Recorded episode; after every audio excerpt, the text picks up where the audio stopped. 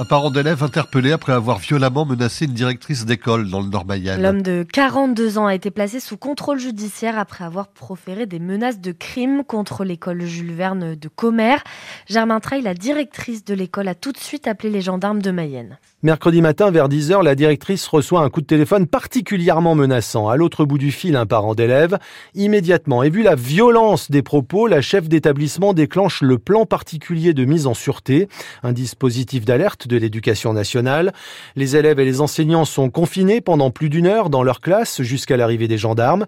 Les forces de l'ordre sécurisent l'école. Une fois tout danger écarté, les enfants et les profs regagnent les salles en fin de matinée. Le maire de Commer est présent. Il rassure des parents angoissés venus chercher les gamins pour le déjeuner. L'enquête par ailleurs avance très vite. Les gendarmes de Mayenne identifient, interpellent et placent en garde à vue un homme de 42 ans qui nie avoir passé le fameux coup de fil qui a provoqué l'effroi dans la commune. Placé sous contrôle judiciaire, il sera jugé en juillet pour menace de crime à l'encontre de la directrice de l'école. Et cet homme de 42 ans a aussi été entendu pour des violences intrafamiliales qu'il conteste également. Il sera euh, jugé pour ces faits en juillet prochain. Les détails sont à retrouver sur francebleu.fr.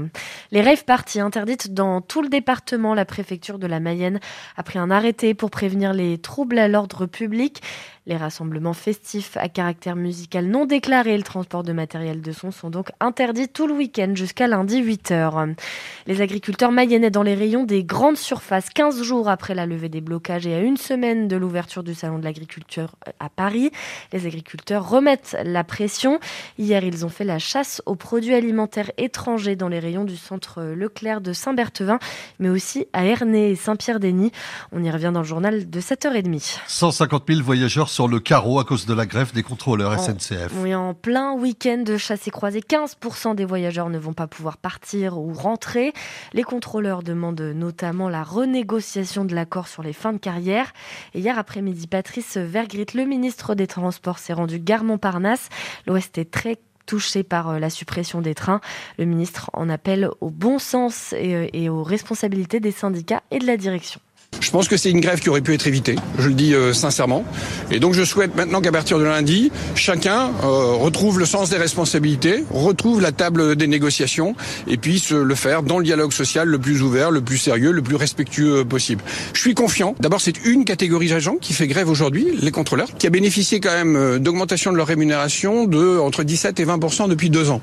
Donc je pense qu'il n'y avait pas de quoi atteindre cette extrémité d'une grève un premier week-end de vacances. Je l'ai dit, pense que ce n'était pas forcément la réponse la plus appropriée à l'état du, du, dialogue social.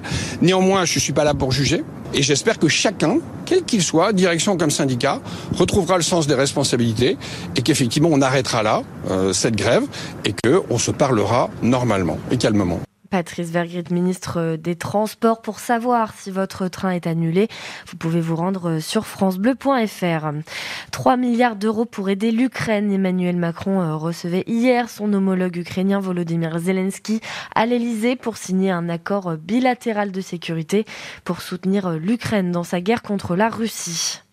Le foot avec le Stade Lavallois qui doit faire ses preuves ce soir. Et oui, les tangos accueillent l'AC Ajaccio pour le compte de la 25e journée de Ligue 2 de football.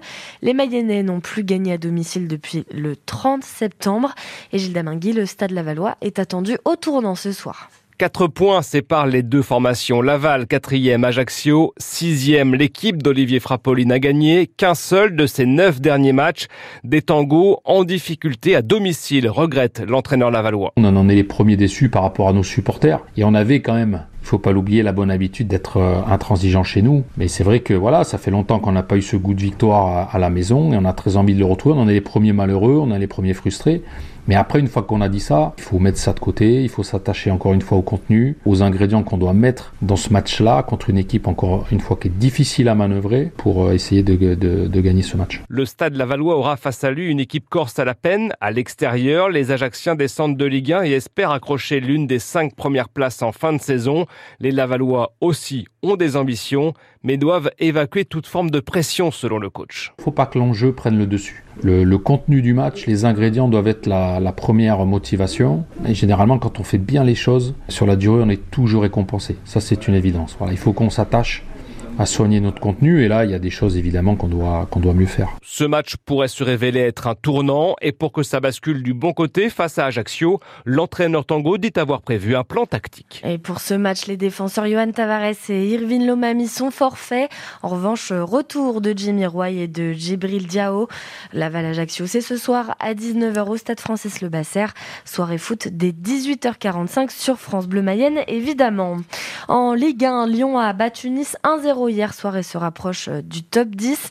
Parmi les autres affiches de Ligue 1 du week-end, Nantes PSG ce soir, premier match pour Kylian Mbappé depuis l'annonce de son départ du club parisien à la fin de la saison.